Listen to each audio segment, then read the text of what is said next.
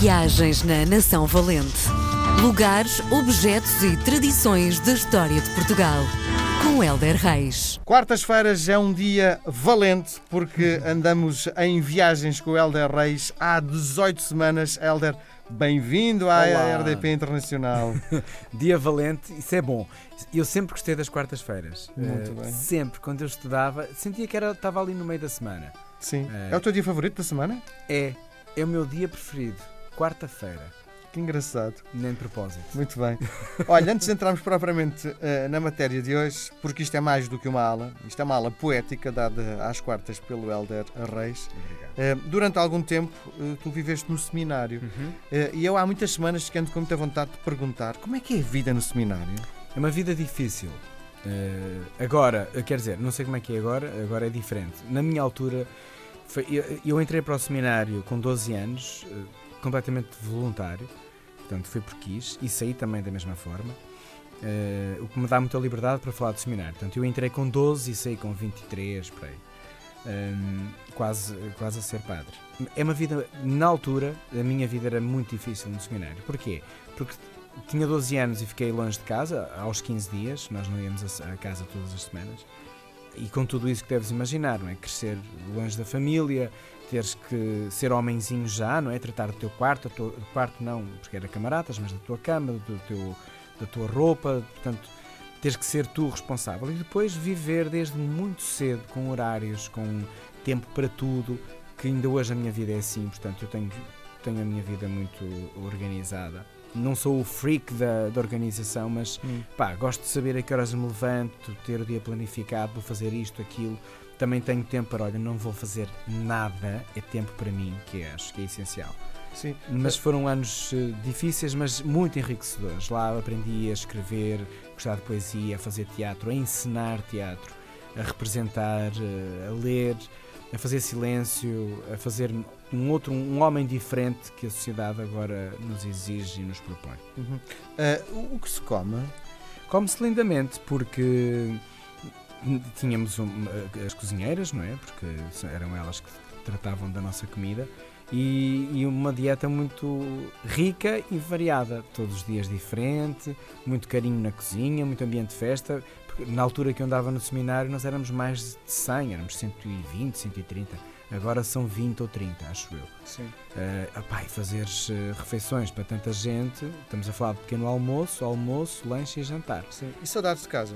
Muitas, mu- muitas saudades essencialmente da minha mãe.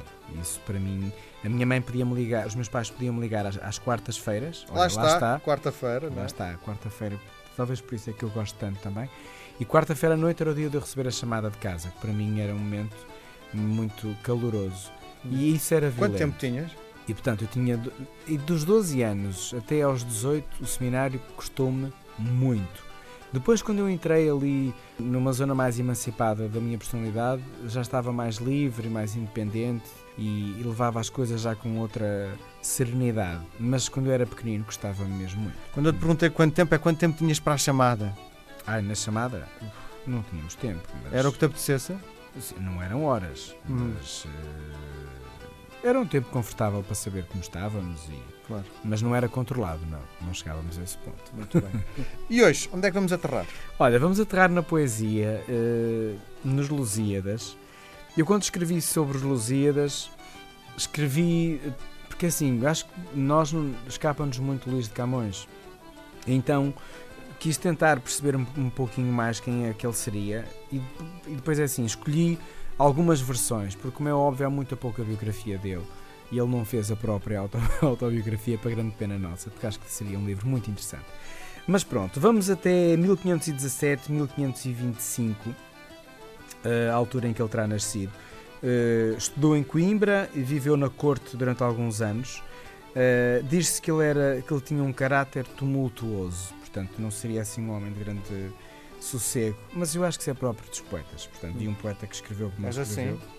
Eh, eh, ele. És assim, Helder? Ai, se eu sou assim, Sim. tumultuoso, Sim. não, sou mais inquieto. Ok. Sou mais inquieto do que tumulto. Eu até sou um homem de paz. Olha, teste conflito, teste discussão.